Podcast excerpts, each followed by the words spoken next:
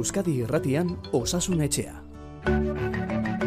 Egunon guztioi eta ongi etorri osasunetxera, ustailari ekiteko prest gure aldetik, hilabete honetan ere Feliz Zubia gurekin izango baita, abuztuan oporrak hartu aurretik.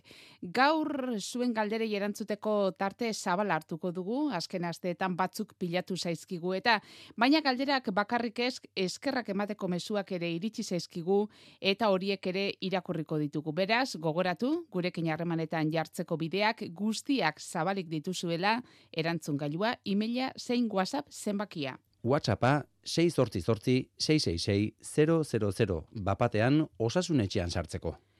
Feliz Zubia, egunon. Bai, kexo egunon. Zer moduz? Ba, ondo, ondo, udaran ere sartu gara, eta, bueno, ba, udaran tokatzen eskigu gauzekin, baina oso ondo. Hori da, ustailari ekiteko prest, eta hain zuzen ere joan den astean depresioaz e, luze aritu zineten, eta jaso ditugu mezuak zuke mandako azalpenak eskertuz. Beraz, Borixe, jaso itzazu entzulek bidalitako eskerre mezuak, feliz, eta baita galderak ere esaterako galdera hau jaso dugu.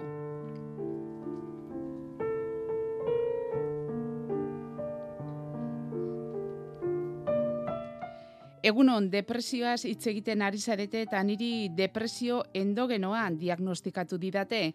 Iruzpalau aldiz erori nintzen eta oso gaizki pasatu. Dena dela, psikologoekin landu eta botiken laguntzarekin aurrera atera naiz eta orain oso onginago. Berriki irakurri dut ikerketa batzuk esaten dutela serotoninaren falta ez dagoela frogatuta. Zer iritzi duzu, Feliz? Beno, nire, be, nire uste ze feliz, eh, agian eh, bizati ditu galdera honek, batetik aipatzen du depresio endogenoa, diagnostikatu diotela, eh, zer da depresio endogenoa? Bai, hau eh, joan den azten dira ipatu genuen, hau da kanpoko eragilena barbenik gabe azaltzen den depresio bat, ez? Hau da ez da gertakari gogor baten ondorioz, ez da austura baten ondorioz, ez da lanik gabe geratzearen ondorioz, baizik eta ez hau, eh, eragile jakin bat eta gogor bat izan gabe sortzen den depresioa eta e, gehiago lotzen da aldaketa kimikoekin, garunean gertatzen diren aldaketa kimikoekin. Eta hortik bigarren galderarekin sortzen den lotura ez? Bai. Oda, e, eh, serotonina gabezia. Bueno, e, hau zirkuituetan edo egia da, hau frogatzea garunean oso zaila dela. Ze benetan hau frogatzeko garunaren barrunera sartu beharko genuke, neuronatik neuronara doazen neurotransmisoreak neurtu, eta hor zer gertatzen ari den jakin eta hori egitea, ba, momentuz bintzat, ezinezkoa da. Bide ez zuzenetatik neurtzen den zerbait da. Hau da, e, egiten dena da, molekula batzuk e, markatu, kanpotik ikusteko modukoak bihurtu, eta bai ikusi dela serotoninaren jarduera txikiagoa dela garunean. Baina molekula jakin bati lotzea egia da depresio oso zaila dela. E batez ere hor gertatzen diren zirkuito kimikoen aldaketa handi badagoela e, ikusi da eta gaur sortziara ipatu genuen, ez? Lotura handia dago pentsamentuen eta kimikaren artean edo muga beintzat ez da bat ere garbia. E, eta beraz, e, entzuleak arrazoi du neurri batean behintzat, ez da molekula bakar bati lotutako gertaera bat, bezik eta asko zere komplexua den zerbait, eta hor, elkarrera egiten ari direten gabean, gure pentsamentuak eta gure kimika. Eta mugari jartzerik ez daukagu. Baina bai berak aipatu duen bezala eta oso ondo bere kasuan, lan psikologikoak eta botikek elkarrera eginez berriz ere, egoera hauek hobetzeko eta askotan e, sendatzeko modu ere ematen dute. Bai, eta gainera entzuli honek dio, orain ba, oso ongi dagoela, eta suposatzen dute Feliz, e, alorronen inguruan, etengabe hariko direla ikerketak egiten, ez da? Bai, eta gainera oso e, gai berria da, edo entzat neurozientziak ere oraindik ba, oso hasieretan daude, ezagutza murriztuak ditugu, gauza berriak sortzen diren neurrian eta ezagutza berriak sortzen diren neurrian, baiek ere hobetzen joaten gara, eta bueno, ba, e, gutxi dakigu, bidea egiten ari dira, eta gai berriak eta ezagutza berriak etengabe sortzen ari dira. Eta gero zoritxarrez, geroz eta depresio gehiago atzematen denez, ba, ikerketarako gai oso beharrezkoa dela ikusten da eta hemen ere ezagutza bada aurrera bai. Mm Eta beraz, gero eta gehiago dira em, atzematen edo diagnostikatzen diren e, depresioak. Uste dute, Feliz, e, buru osasunaren inguruan aurrerago ere aritzeko asmoa duzuela, ez da? Bai, joango gara pixkana pixkana gai berriak aletzen, egin dugu behar bada iruko haundiena edo, ez antzietate krisiak, antzietate orokortua eta depresioa, baurrengo azteetan joango gara beste gai batzuk ere sortuz. Eta suizidioa aipatzeko asmoa ere baduzue? bai, hori beste egun baterako, gai gogorra da, baina nik uste landu beharrekoa, eta, bueno, e, gure artean, osasun arazo ikaragarri bihurtzen ari dena, adin guztietan, e, egoera guztietan, eta honi buruz aritzeko e, tarteare hartuko dugu, eta egingo dugu beste lan berezi bat. Baskotan ba, e, zein garrantzitsua den laguntza eskatzea, ba begira joan den astean e, iratxe etxenik izan zen, amarauna saioan, iratxek biziraun e, taldean e, parte hartzen du, familia artean suizidio zildako zenideren bat, galdu dutenek osatzen dute taldea, eta iratxek e, bere bizipena kontatu zigun, aita suizidio zilzitzaio merari, eta beretzat e, biziraun elkartera jotzea ezinbestekoa izan da nire eskeneri lagundu date pila bat, e, jo, e, aita, aite hil eta ez dakizen bat hilabetetara, bi hilabetetara, gutxira, e, agustinekin gelditu nintzen, hola, bakarkakoan elkarrekin, eta gero nire lehen biziko aldia, ofiziala errateko moduan, gainontzeko taldekidekin, martxoan ustez izan zela, eta ordizien izan zen oianguko parkea edo ez da nola izena, antxen, eta, buf, hor, bustu nintzen, baino, baino, baino, Iratxeri asko lagundu dio bizira elkarteak eta holkuak ere utzi zizkigun iratxek bai suizidio norbait hil zaienentzat eta baita laguntza beharrean direnentzat ere. Ez zaude bakarrik. Ez zaude bakarrik mezdoi, nahi aski importante iritzen zait, eta zaila da unitzetan barneratzi ez, e, bai egeda, pues adiaz nik ez, aita galdu nulik.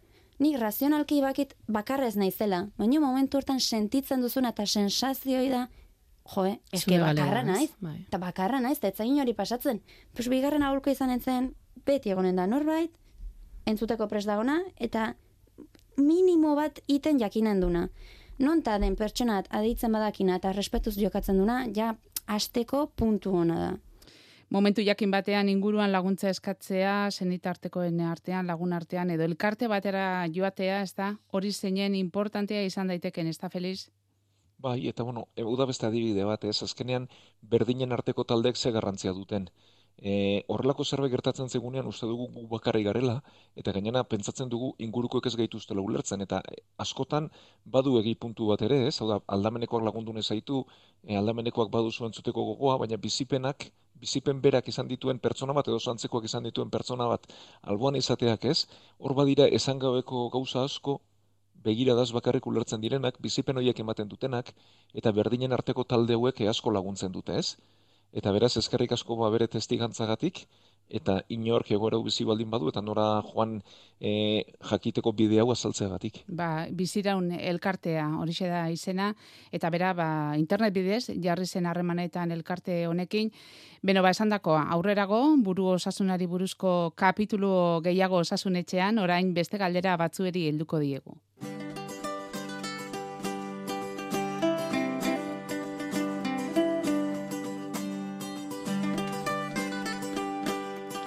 Argazkiekin felizi ere gauzak errezago jartzen dizkiogu eta hori egin du entzule batek argazkia bidali bertan hanka bat em, pustuta agerira gorrituta zainak ere nabarmen ikusten zaizkio eta azalpenak eh, honela dio asko ibiltzen naizenean normalean bero egiten duenean hankak horrela jartzen zaizkit pustu egiten zaizkit eta zainak lehertu beharrean jarri Erredura bezala sentitzen dut, zerbait egin daiteke edo zergatik gertatzen da hori eta bukaeran dio, egunak pasatzen dira hau normal jarri arte.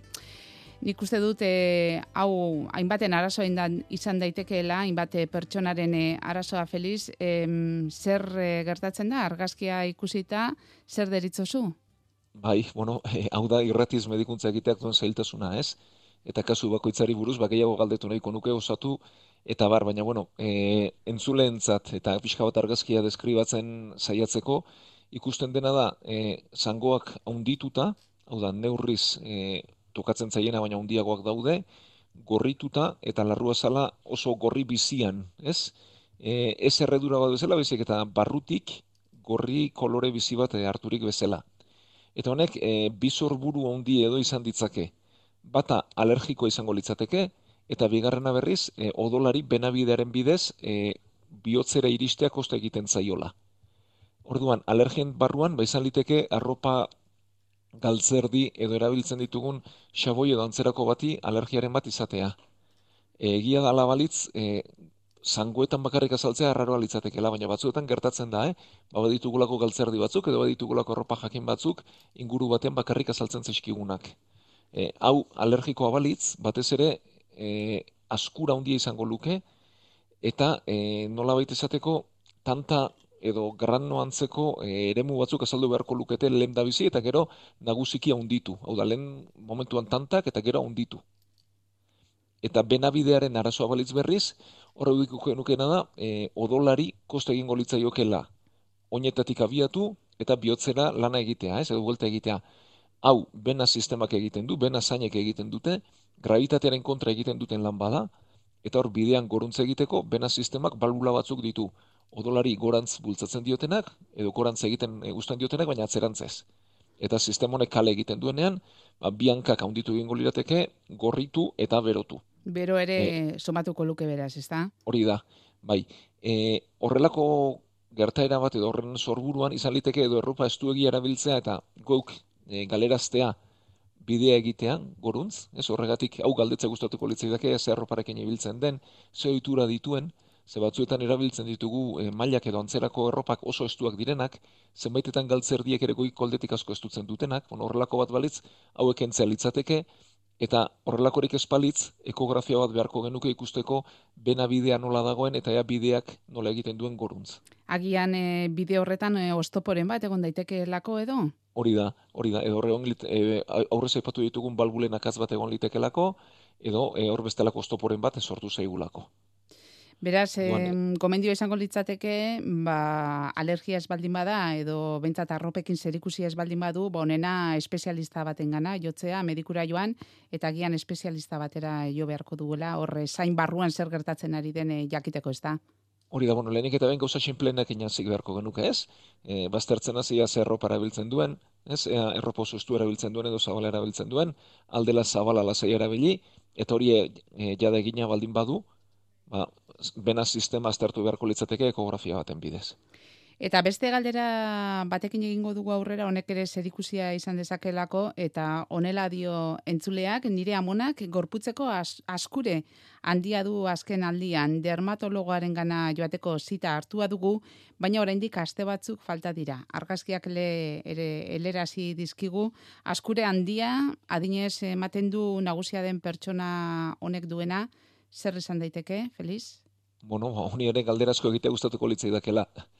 E, honek ere, e, beko gorputza derren e, argazkia bidali izkigu, zangoenak, eta hemen nabarmen e, zangoietan ikusten da ba, barizeak dituela, ez bena sistema horrek e, utzuneak e, dituela, nabarmen ba ez duela bere funtzio ondo betetzen, eta e, bena hoien onduan edo barize hoien onduan baditu e, kostra batzuk, baditu lesio txiki batzuk, eta horiek askura sortu dezakete. Orduan, hemen bai bereizi beharko genukela garbi, ea, zangoetako askura bakarrik den edo gorpuz guztikoa den zezorburu guztiz ezberdina da.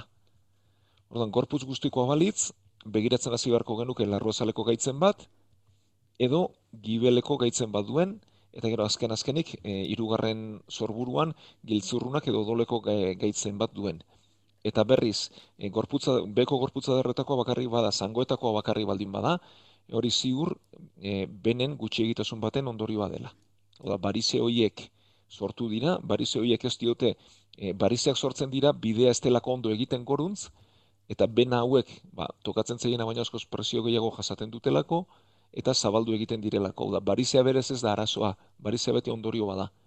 Eta odolak goruntz bidea egiten ez duenean, berantz indarra hartzen du, presio hartzen du, larrua zala eteten du, eta horraskura sortzen da. -hmm. Eta hori alabalitz, ba, barizeuek aztertu beharko lirateke.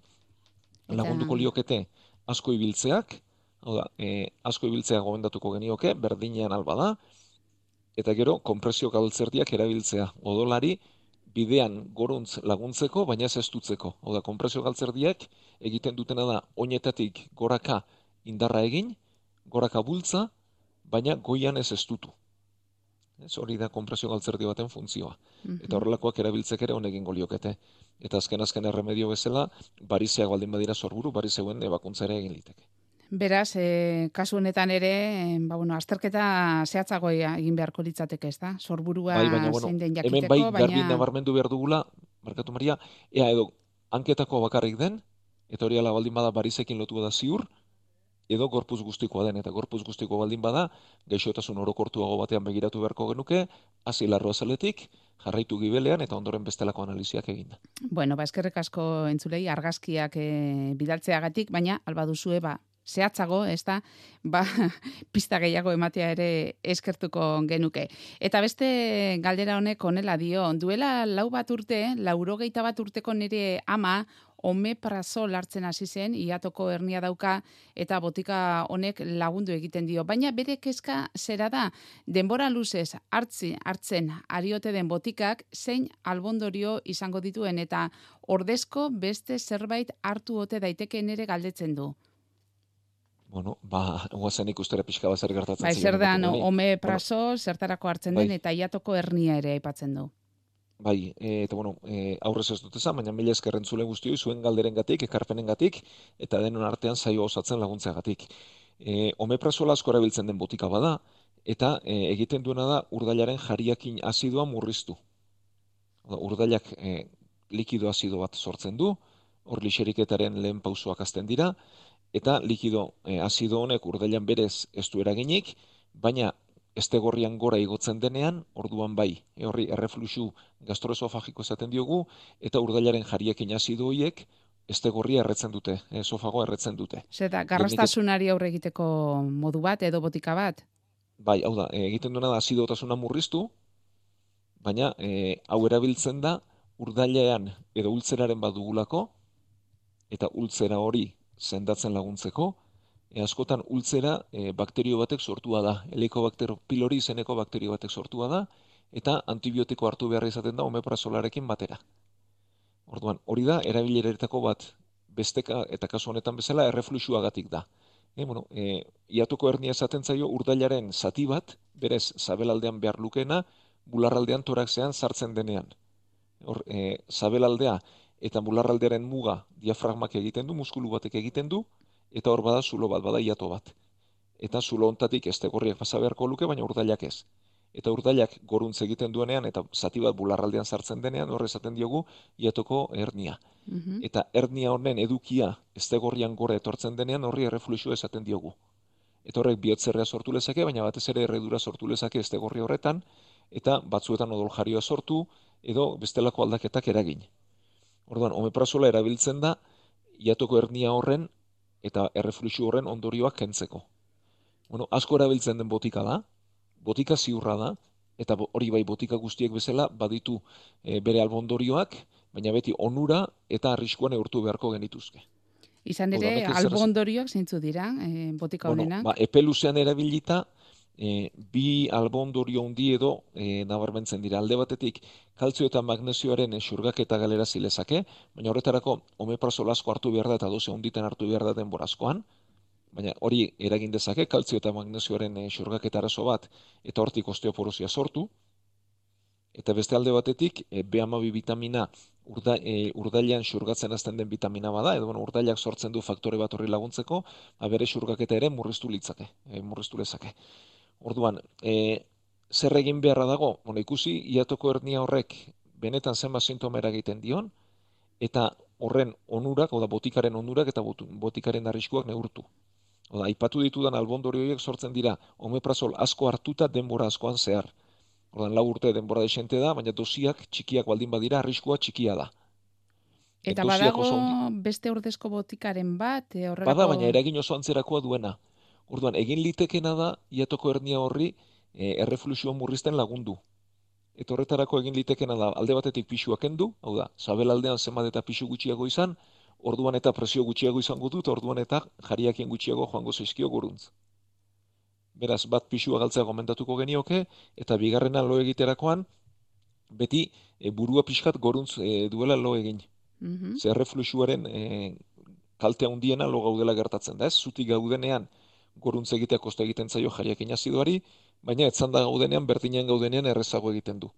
Beraz, beste bide bada, burukoa pixka bat jasota, edo batzuk egiten dutena da, oiaren azpian, e, bi egurrezko ziri zartu, eta burua goruntzekarri, ba, errefluxo murrizteko.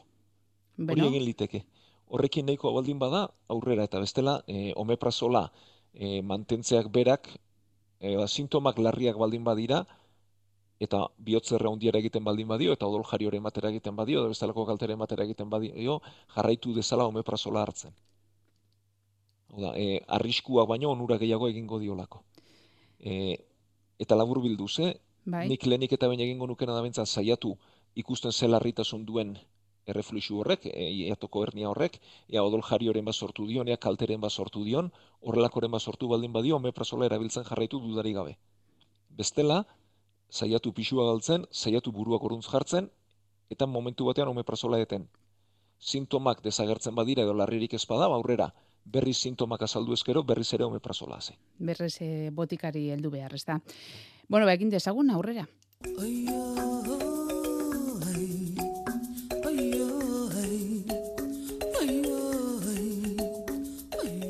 Sasoi honetan jende asko joaten da mendira edo basora bueltaska bat ematera eta mendizale batek egindako galdera egingo dizut Feliz.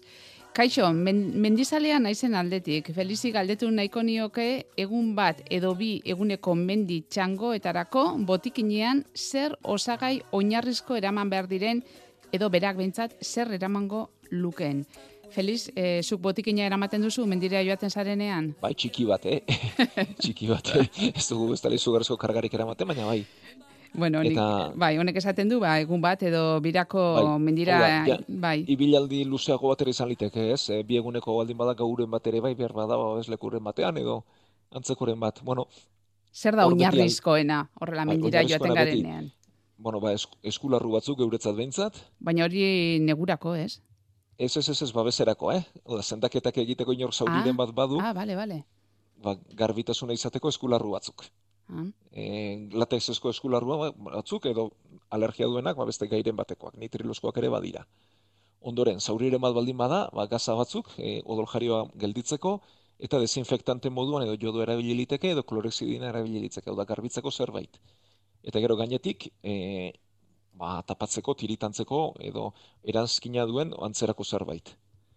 Gero beste alde batetik, e, benda bat, bi hurriture bat edo egiten baldin badugu lotzeko, hotzezko poltza bat ere eraman liteke, bi hurriture bat baldin bada gainean jartzeko, edo e, kolpe hondiren bat baldin bada, hau da, e, izotz kimikozko poltzak dira, kolpe bat eman, eta ez talita ba, bere alakoan jarri litekeena. Eta horretaz gain, e, parazetamolen bat edo horrelako zerbait, bazukarren bat edo minen bat edo ondo ezen bat baldin badugu. Eta gero azkenik e, babak e, izaten baldin badira, edo ah, bai, babak e, bai, ez bai, bai. ba, baselina pixka bat, eta aurrez epatutako tirita edantzerako ekin, ba ez taltzeko aukera, eta esparadarako pixka bat. Nik hori da nire oinarrizko botikina, eta gainontzean bestela gauza larriagoen bat behar izango litzateke, eta horrekin konpontzen ez bada, ba, mendi martxa usterako derrigortasuna beharko genuke ez baina lehen momenturako bentsat, ba, geure babeserako eskularru batzuk, gazak eta desinfektatzaileren bat, zauriren bat baldin bada, eta estaltzeko zerbait, kolpentzako hotzkimikoa eta benda bat, eta azkenik ba, parazetamola edo antzerakoren bat. E, bitxien egin zait, edo bentsat nik e, nion garrantzerik ematen e, eskularruei? Bueno, hori azkenean lehen sorozpenen e, edozen jardura egiten dugunean, edo horrelako gauzaren bat baldin bada bentsat, e, geuk odola ezukitzeko, ba, barrera moduan edo eskularruak erabiltzen ditugu, ospitaletan oso ohitua gaude erabiltzera, behar bada kanpoan ez, baina bueno, ez dute bat ere tokirik hartzen, eta askotan egiten da, gainera, ba, eskularru barruan gauzak sartu, eta eskularrua beraz zorro moduan erabili. Eta gero aipatu duzu hor, babak, e, baselinarekin igurtzi, baina zer egin behar da, e, baba horrutzi eta baselina jarri gainean, edo nola da hori? Hori da kontua. E, edo lehertu behar da larritasun maila neurtu beharko genukela. Hau da, baba aldela bentsat ez da, leurtu, ez da lertu behar. E, babak badutelako hiru maila daude ez, e, azkenean e, baba bat erredura bada baba bat, eta hemen ere hiru maila daude, bueno, hirugarren mailara ez gara sekula iritsiko, e, beltz eta lertzeraino, beraz, gorritua bakarri baldin bada, baina oraindik ez bada ampulua sortu, ez bada baba bera sortu, hor bazelina eman da nahikoa da. Behin baba sortu denean, lertzeko aukera daukagu eta lertzen baldin bada, ba, gaiztutu egin liteke. Beraz, horrelakorik gertatu ez dadin, e, egiten dena da estali eta babestuta izan. Eta badazkan erremedio bat, baina etxean egiteko hobea batoki e, zikinean baino askoz gehiago, eta egin litekena da, ari bat pasa, bi aldetatik, ariaren inguruan ura e, erten dadin, baina larrua zalak bere babesa mantendu dezan. Beno, ba, gauza horiek ere egin daitezkera, ez da, larrialdi egoera baten, edo Bai. momentu puntu, puntual baten mendira joaten Ba, garenean. basulatzera baldin Bai. bagoaz, Ah, bai. beti aurrez ondo desinfektatu behar da, edo e, pobidona jodatuaren bitartez, betadine bitartez, edo e, klorezidina bitartez, azala ondo ondo garbitu, eta ondoren horratza bera ere alkoletan pasa, eta ari bat pasatu utzi liteke, zulo batekin hauze egingo zaigu, baina bi zulo egiten baldin badizkiogu, ba, bertatik ingurutik eta ariaren inguruan barruko likido aterako zaigu larru azalaren babesa galdu gabe. Beno, horre egin behar dira pizka bat, e, jostun lanak edo ez dakit nola esan, baina trebesia izan behar dela, ez da. Bai, ohitura pixka bat behar da, bai. eh? jende askok egiten du, baina egia da, ohitura pixka bat behar dela horrelako zerbait egiteko. Bai. Eta izu, e, bizkor bizkor ea erantzun dezakegun eh, beste entzule honek bidalitako galdera, e, dio akain edo kaparrasko dagoela urten, bai berdegunetan eta baita parketan ere, eta zer arrisku dagoen akain baten ziztada jasoz gero.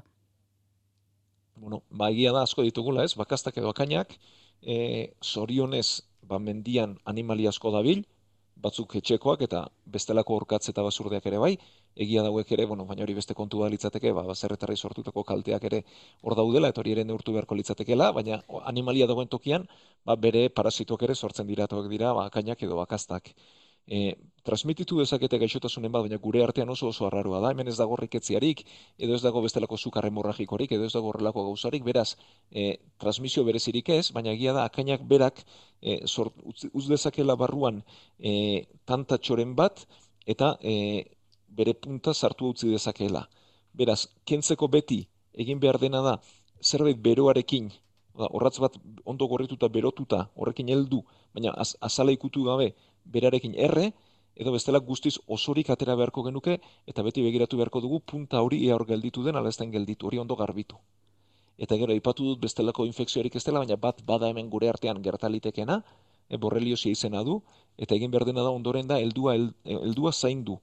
Heldutakoaren tokian, inguruan, baina egunetara, eh? ez, ez bigarren egunean, hirugarren egunean, bezik eta luzera eta usaindu beharra daukagu.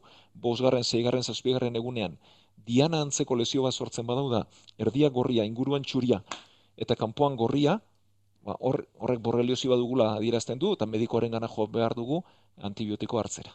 Beraz, kontuan hartu beharreko ziztada da. Bai, bai, bai, zaindu beharreko ziztada da, lehenik eta baino ondo kentzeko, bakazta bera atera beharra daukagu, eta ondoren heldu hori izan dugun tokian zaindu, lehen egunean, bigarren egunean ea gorritu eta onditzen den, baina ondorenean, laugarren, bosgarren, seigarren egunean, lesio hori azaltzen baldin bazaigu da diana baten modukoa, erdia gorria, inguruan txuria eta kanpotik beste gorri bat, ba, horrek e, borreliosia adierazten du, eta hori gertatzen baldin bazaigu, e, bo, antibiotikoak hartu beharra dauzkagu. Beraz, eta zalantzaren bat izan ez gero, ez da? Hortxe, kaparra Bai, geratu bai, zaigun alakon edo, da, bai. ambulategira jotzea ere aukera bat izan daiteke, eta... Eta jo beharra daukagu, eh? bai, bai, bai. Ah, Hau bai. ez da txorakeri bat, eta ez da euskeri bat, bai. Beraz, e, ziztada hori jasoz gero, ambulategira joatea gaizki ere ez, ez da? Ez hori da, eta bueno, norberako itura baduak entzen saiatu liteke, eta bestela osasun zentroan begiratuko diote.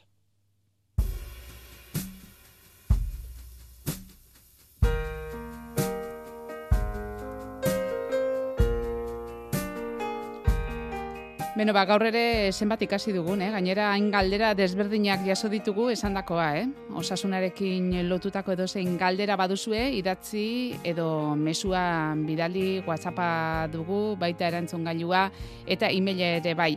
Gure aldetik besterik ez, Feliz, aste ona pasa eta hurrengo astera arte? Bai, eskerrik asko denoi, batez ere zuen mezu eta ekarpenak egin dizkigu zuenoi, eta gaur sortzir arte, hemen izango gara berriz. Zakarki belarrietan Zubi azpian da zure ametxetan Bakarrik etzan da darabiltzun ustezko libertadian. Etzango zara urte luzetan Berak nahi zaitxu. Zigez nahi zaitxu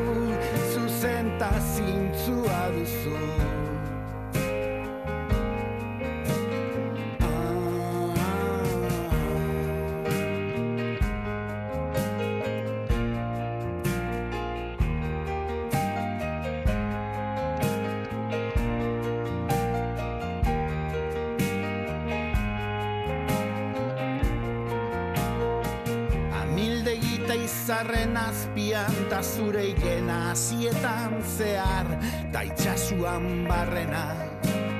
Ah, Zu altxatuta lehiora joan Zure atzean norbait dagoela eta buelta eman. Eta ni naizela